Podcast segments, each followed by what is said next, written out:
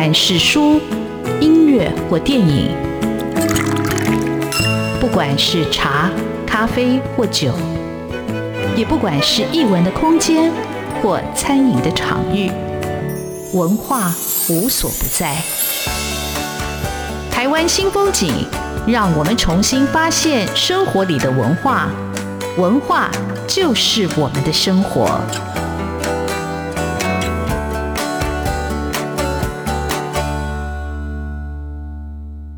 台湾新风景，我是主持人廖志峰。文学艺术丰富了我们的视野，滋润了我们的心灵，而文化就是我们的生活。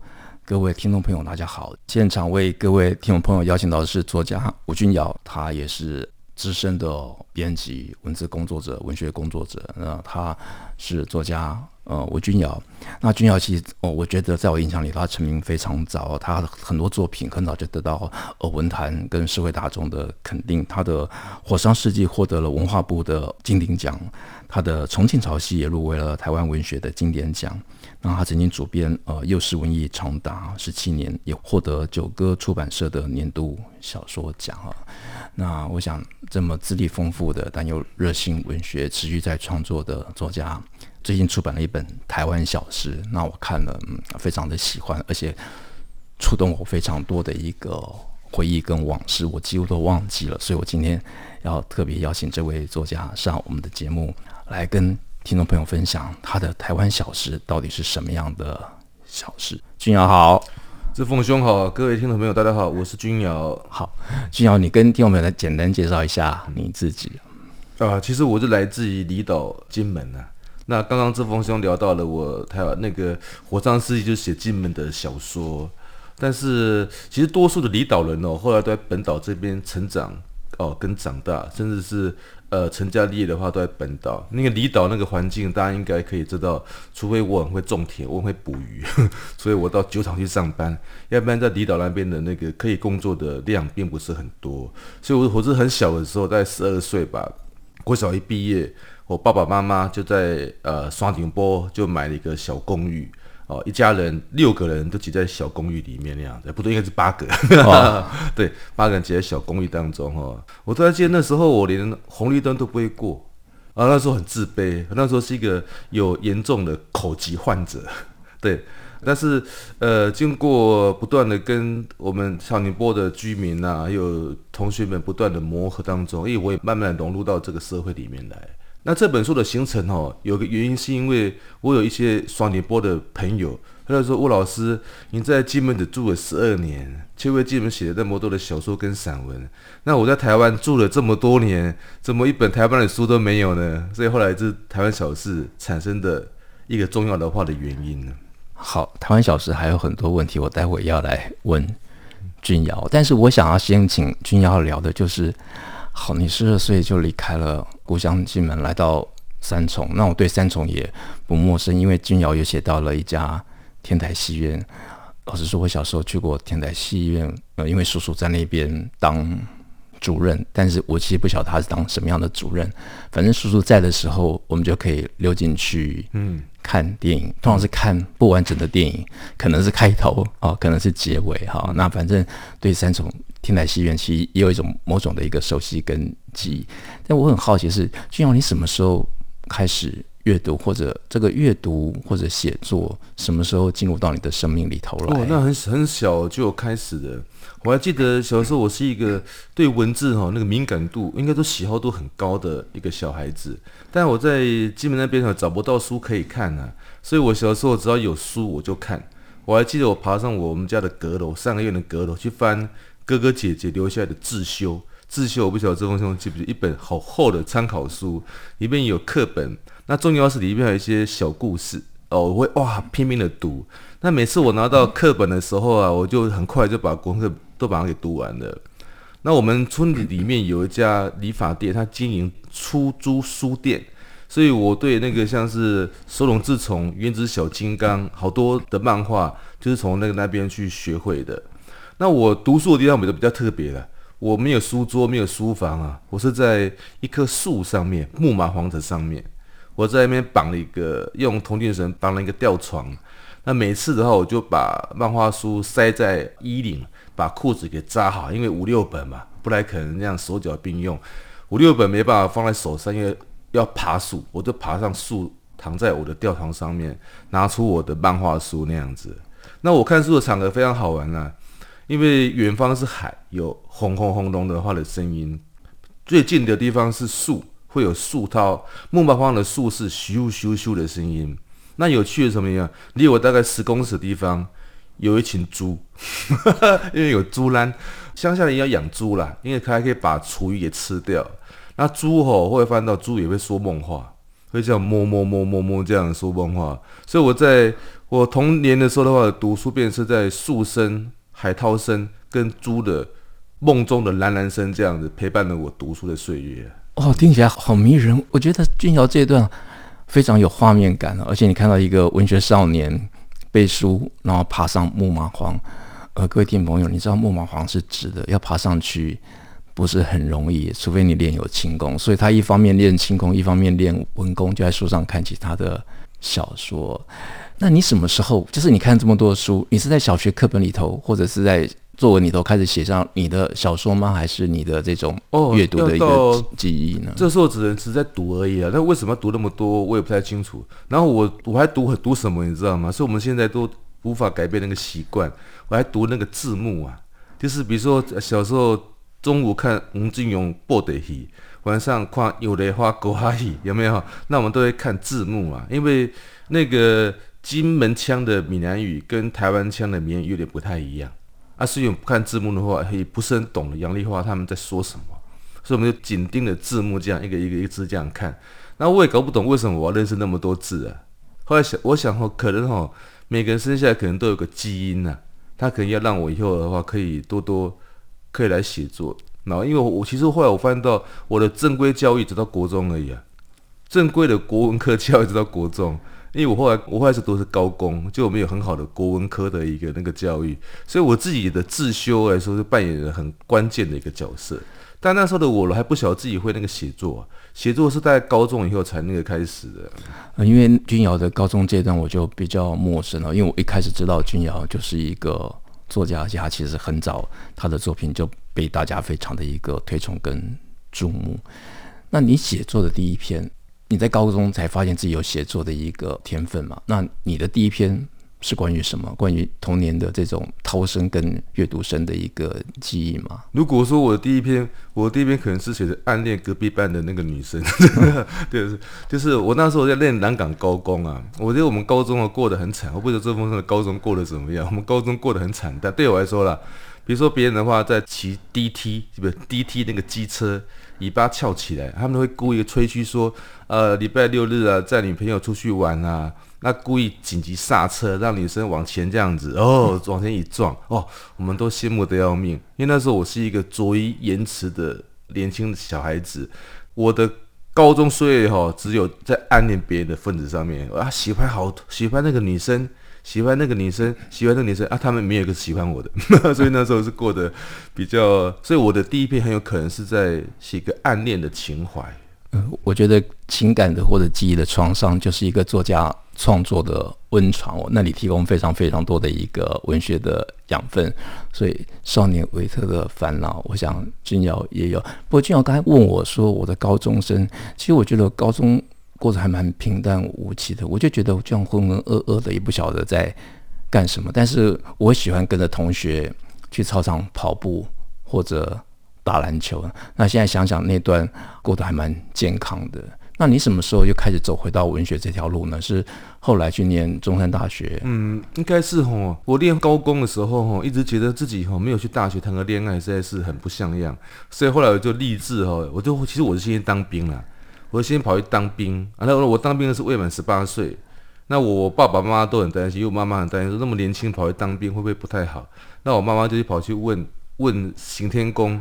问文殊公，问什么龙山寺，问到后来终于有个神说我可以哦哦，可以去天路。那所以我后来我就在当兵的时候啊，开始真的是把把兴趣磨出来，是当兵的时候。好，我们这里休息一下，待会再请君瑶继续来讲。我很少听到有人念大学是为了谈恋爱。我们休息一下。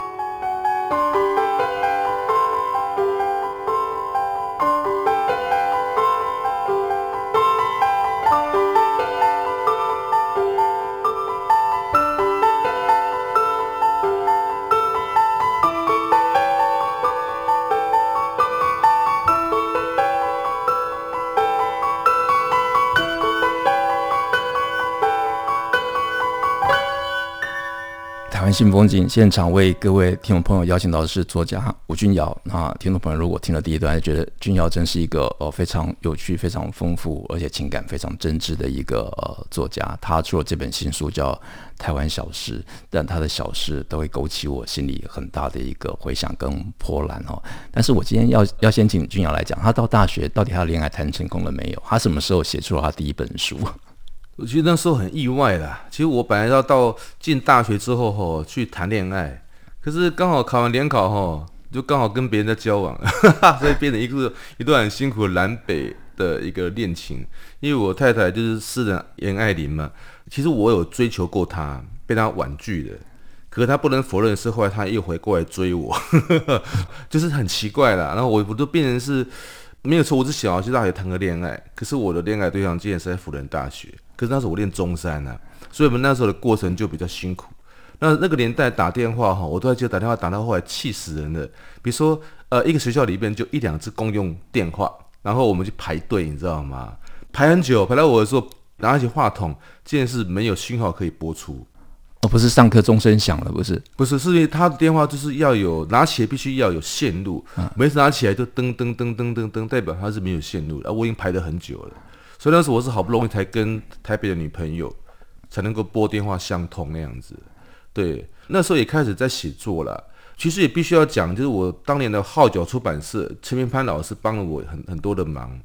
他那时候办了一个叫号角出版社，是专门瞎掰胡搞，应该说创意的话的出版社。我帮他掰了好多的文章 啊，所以你你就具有呃这样的一个天分。但是我觉得跟君瑶聊天，我觉得他成为一个作家，成为一个小说家。绝对不是偶然的，我觉得他非常的生动，可以把他想到的画面变成文字，所以读者朋友或者听朋友听到他讲，听到他写，就可以进入到那个情境里头。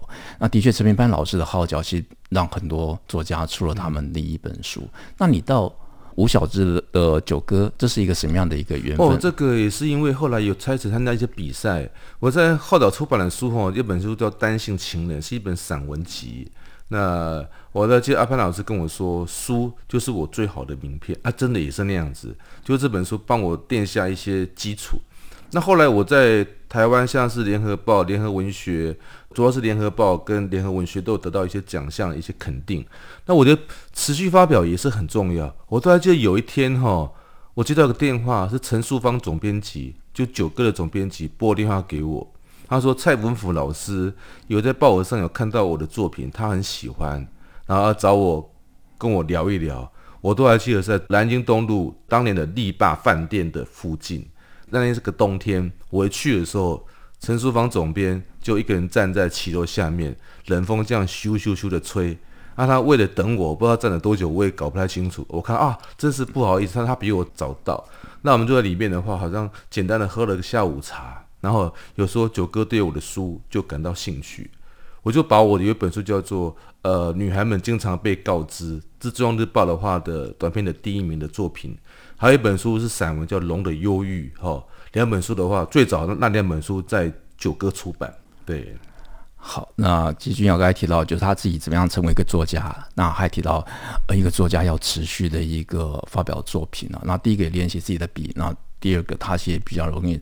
呃，受到出版社或者副刊编辑的一个青睐跟注意啊。那其实刚好在台湾小事里头，君尧提到文学奖这件事情哦。那君尧的观察也非常有趣哦。君尧，你在这本台湾小事里头讲文学奖的部分，你也可以跟听众朋友，如果他们还没有看到书的话，嗯、你也分享一下。我觉得你那个描述真的太生动有趣了。文学奖的话，当然从两个地方来看，一个是我以前是选手。我以前是选手的时候，其实我只重视作品的完成啊。像现在很多他们讲的得奖专家、奖金猎人，我们以前呢也在参加比赛，但是我们不会去揣摩啦。我觉得一个选手的意志很重要。我到底要写我自己真正在意、真正关心的，还是揣摩哦？那个廖志峰需要什么？那个郝玉祥需要什么？哦，简白要什么？我如我如果我们这样揣摩下去的话，就会没有自我。那我觉得现在有太多人的话，都竟然都在揣摩上意、揣摩评审的意思，我觉得这是一个不太好的啦，这是一个不太好的。甚至哦，还有人呢、会把作品同时寄到两个地方去，啊，这个地方得佳作，这个地方得第三名，他既然说，那我要获得这个第三，我不要那个佳作了。台湾很多的征文办法，就是因为非常很多奇怪的参赛者，像有一条很奇怪啊，你参加 A 就不要参加 B，我们以前根本不会这样，因为不会同时参加两个地方啊。那现在为什么会有这种规范？就有人这样做，那那个取消掉那个名额很麻烦呢、要不要补一个上来呢？那造成很大的话的一些困扰。其实我在各个地方都有参加征文办法的拟定。如果大家有看到一个呃新细明体行距十八，那都是我去定下来的。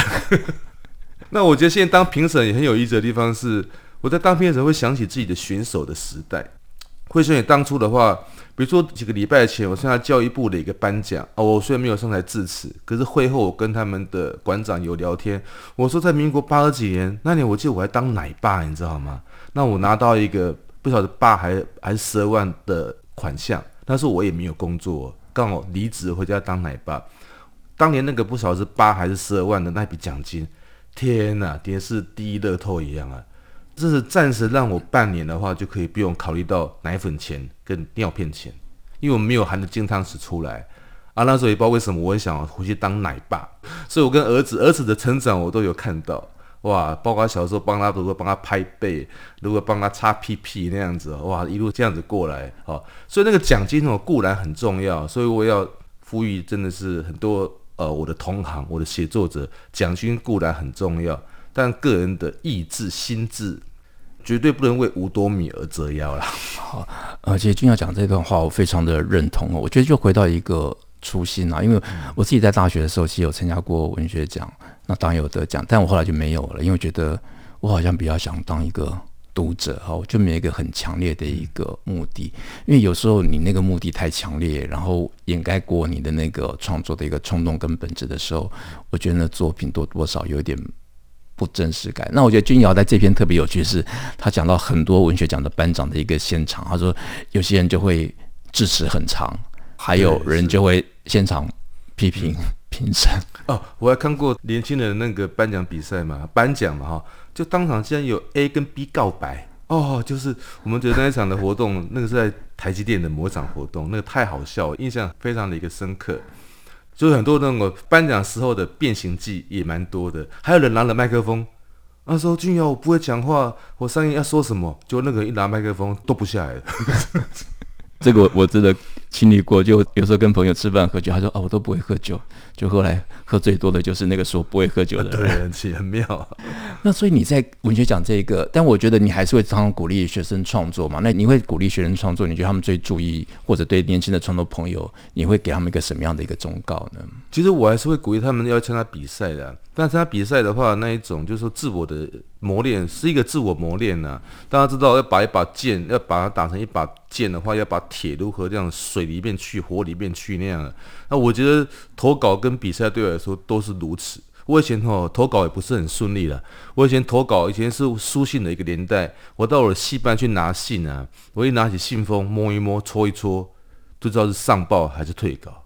可以练到这种功力，所以我是一个呃，或许刚刚这封兄弟说，哎，他认识我，我已经是一个好像有名的作家，那个名都是都是，如果真的有的话，都是磨练出来的啦，都是很辛苦的，一次一次的被退稿，一次一次的又上报那样，一次一次参加比赛又没有中，所以最成功当然，我觉得有的时候成功是偶然，但你真的要有兴趣，你要持久的去关注或者去去喜爱文学，你这条路才有可能。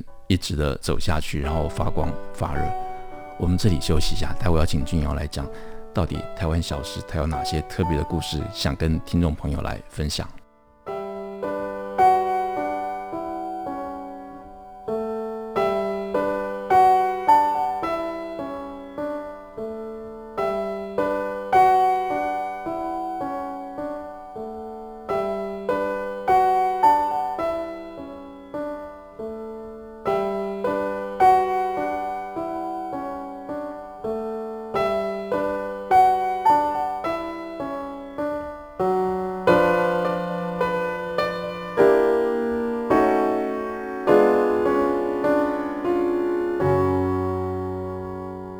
台湾新风景现场为各位听众朋友邀请到的是作家吴君尧。君尧出版了一本新书，叫《台湾小事》。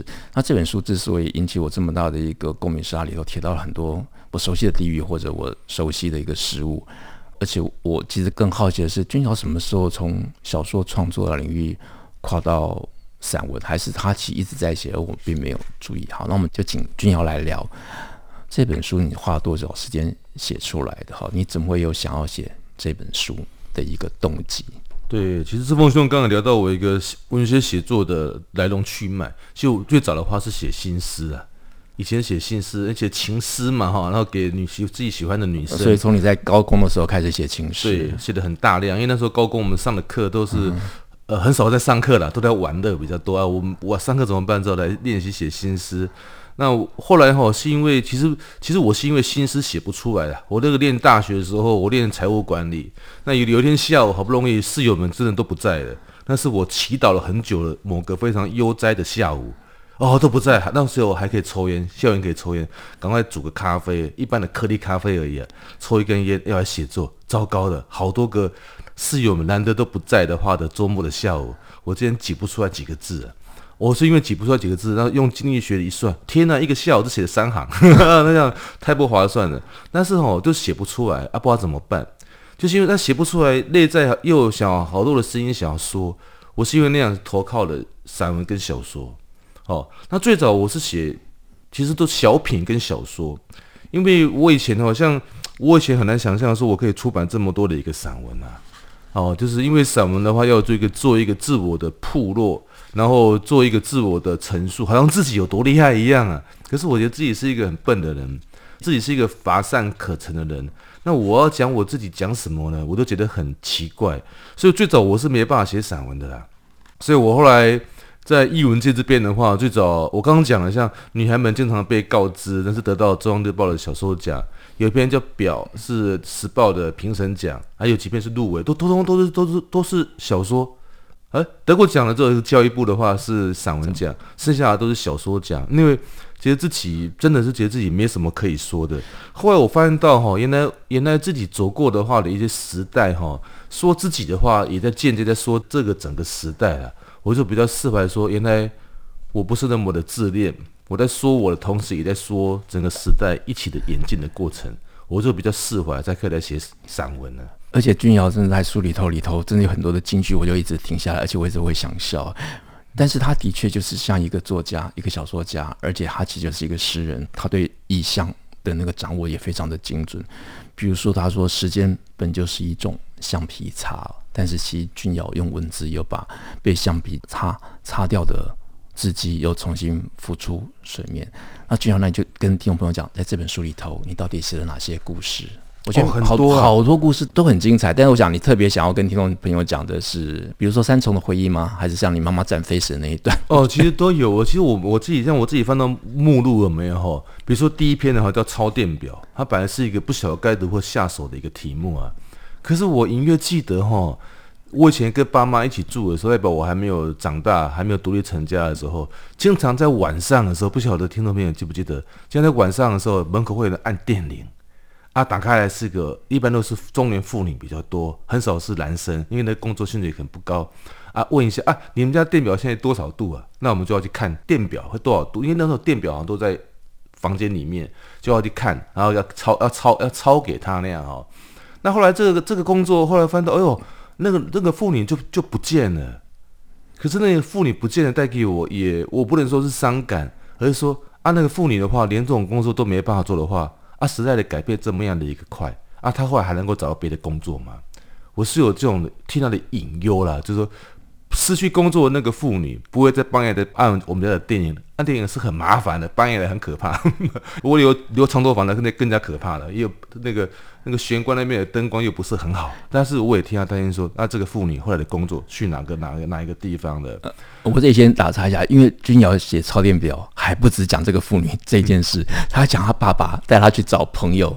那因为朋友那个按店里没有人接，啊、所以他爸爸去查，啊、他爸去 查电表，看那个电表有没有转，改错转就表示这个人在家里。我想哇，这实在太神奇了啊！这因为这是真实经验呢，就是说我们去拜访呃邻居，拜访那个亲戚不在，啊也没电话，啊或者电话拨了又没又又没接，嗯、那人都到了，那怎么办呢？啊到底有没有无人爹不人爹啊？看嘛就诶，看点表啊过来转啊，也转的还速度还算快。